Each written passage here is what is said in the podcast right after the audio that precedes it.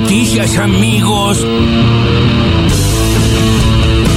Con la interventora de la Agencia Federal de Inteligencia, Camaño encontramos un sistema que había armado la API, eh, un sistema informático que denominaron CIDEA, eh, que recibía a través de un enlace digital, punto a punto, las interceptaciones telefónicas que realizaba la DAJUDECO. El mismo 2015, el 24 de diciembre, el expresidente Macri le saca las escuchas al Ministerio Público Fiscal porque obviamente estaba a cargo la procuradora, que era su enemiga acérrima. Y entonces se las da a la Corte Suprema de Justicia. ¿Qué no habían cerrado ya ese antro? Para seguir profundizando la enseñanza del inglés, vamos a aprovechar las horas libres que se van a destinar al inglés y a las matemáticas, que es una de las áreas que según nuestras evaluaciones los chicos más necesitan reforzar. Cada hora cuenta.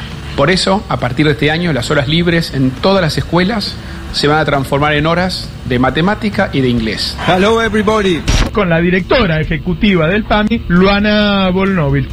Que la verdad que nosotros hicimos un anuncio que para 5 millones de personas es estructural. Nosotros largamos con esto el primero de marzo. Si el que cree que el 3 de marzo yo voy a haber resuelto los 50 años de historia del PAMI, es absolutamente mentira, ¿no?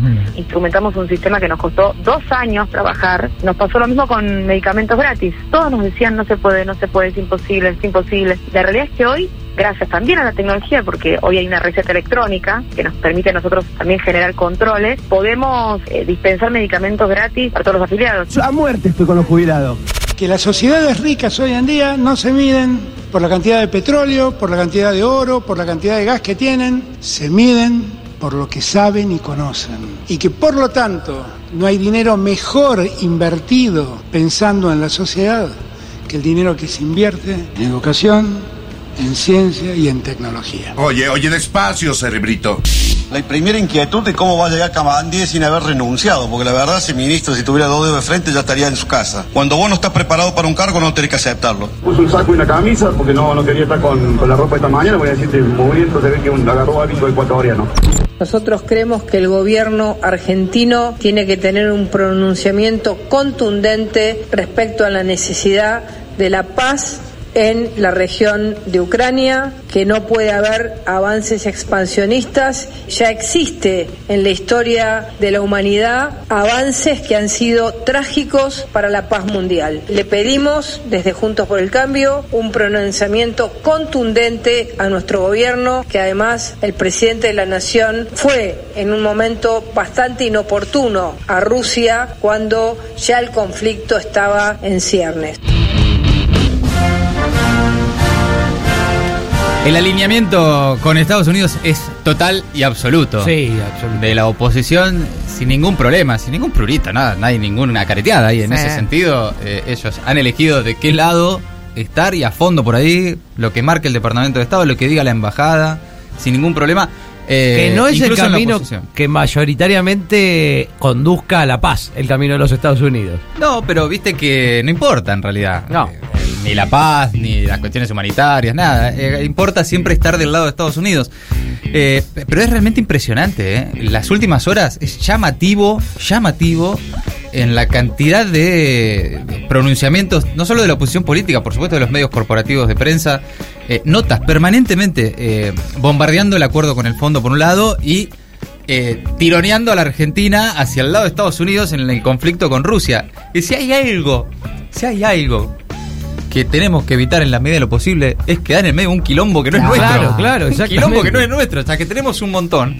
Tratemos de evitar. Exactamente, Pichetto hasta metió Malvinas, hizo que no, que, no, haya un reclamo concreto en contra de Rusia, de, Argentina, y va en contra del pedido por Malvinas. Es impresionante. Eh, la, representación que tiene Estados Unidos en la prensa argentina eh, y en la política argentina eh, debe estar en uno de los porcentajes más altos de la historia. Es insólito. ¿eh? No, pasa eh, casi en ningún lugar. Pero además ni siquiera en otra época, eh, qué sé yo, ponerle Diario Clarín y demás, tenía una representación de los intereses argentinos.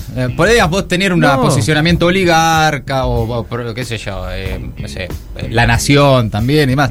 Ahora, no había un seguidismo tan evidente y tan obsceno de los intereses extranjeros. No, bueno. Es, realmente impresionante. Eh, tenía bien dicho sobre Clarín antes, antes de que se arme la grieta, antes de todo eso, que era eh, en política de centro, en economía de derecha y en internacionales y cultura de izquierda. Claro, sí, bueno, ya fue. Ya fue eso, pero bueno, era, una, en alguna época Bueno, también impresionante lo de Luis Juez. Eh, cada vez que Luis Juez da consejos sobre política exterior, eh, siendo que lo rajaron, hay que echar a un embajador, ¿eh? Lo rajaron de Ecuador por decirle mugriento a los ecuatorianos.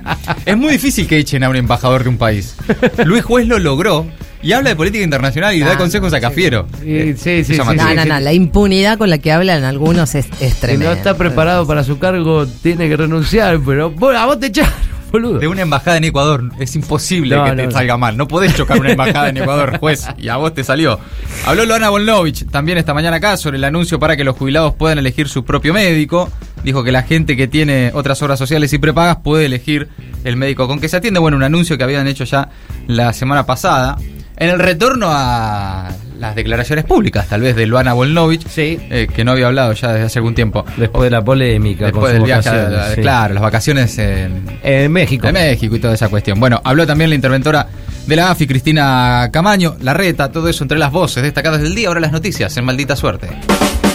Y llegan las esquirlas. El conflicto Rusia-Ucrania tendría impacto en la economía argentina. Entre los especialistas en política y relaciones económicas internacionales se analiza que el efecto será, por un lado, un aumento del precio de las commodities agrícolas, de las cuales el país es exportador, como el grano de soja, por lo que se anticipa un incremento en el ingreso de divisas.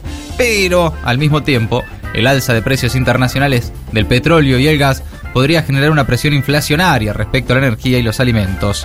Por otra parte, la Mesa Nacional de Juntos por el Cambio reclamó un pronunciamiento contundente del gobierno sobre Ucrania, manteniendo así en la oposición también el seguidismo de la política en los intereses de Estados Unidos. Argentina expresó ayer preocupación por la situación generada en Ucrania y pidió una salida diplomática. En un breve comunicado dado a conocer este martes por Cancillería, el gobierno de Alberto Fernández pidió una salida para mantener la paz y la seguridad internacionales.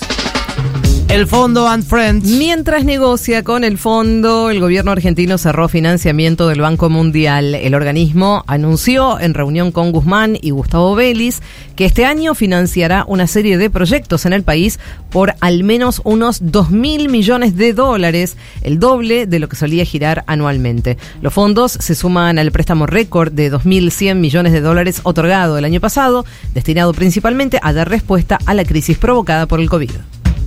El gas tiende a subir. El gobierno oficializó la suba del 20% en las tarifas de gas para los usuarios residenciales y del 36% para las distribuidoras. Todo esto en medio de las largas negociaciones con el FMI y con la reducción de los subsidios energéticos como uno de los ejes centrales de la discusión. Bueno, en ese contexto el gobierno nacional autorizó un aumento en las tarifas del gas del 17% promedio a partir de marzo. Además, establece ajustes para las empresas productoras y distribuidoras de gas de entre 36 y 70%, y en la audiencia pública de mediados de enero, las compañías habían solicitado incrementos en las tarifas finales del 80% en promedio. Apagando el fuego con el pomo. Corrientes. Con la provincia en llamas, Valdés destinó a los carnavales dos veces más dinero que el asignado a los bomberos. El gobernador firmó un decreto el 2 de febrero para otorgar 140 millones de pesos a la realización del festival tradicional.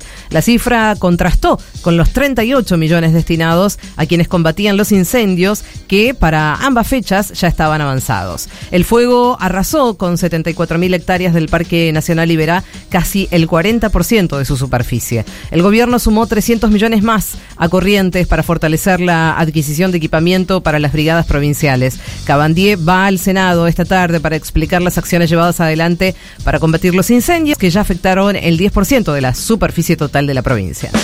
Mejor que antes. La actividad y el empleo ya superan los niveles previos a la pandemia. Según el informe del INDEC, también confirma que la desocupación está en su nivel más bajo en tres años. Las cifras son parte de la encuesta permanente de hogares que realiza el organismo. Hoy se informan las cifras de crecimiento de la economía argentina. Las vamos a tener esta tarde cuando el INDEC publique el estimador mensual de actividad económica de diciembre. Según las estimaciones del sector privado, la economía habría crecido 8,5% interanual en el último mes del 2021. En el 2020, año de plena pandemia, cayó un 9,9% el producto y las eh, estimaciones para el 2021 es que cerraría con un alza también que rondaría el 10%.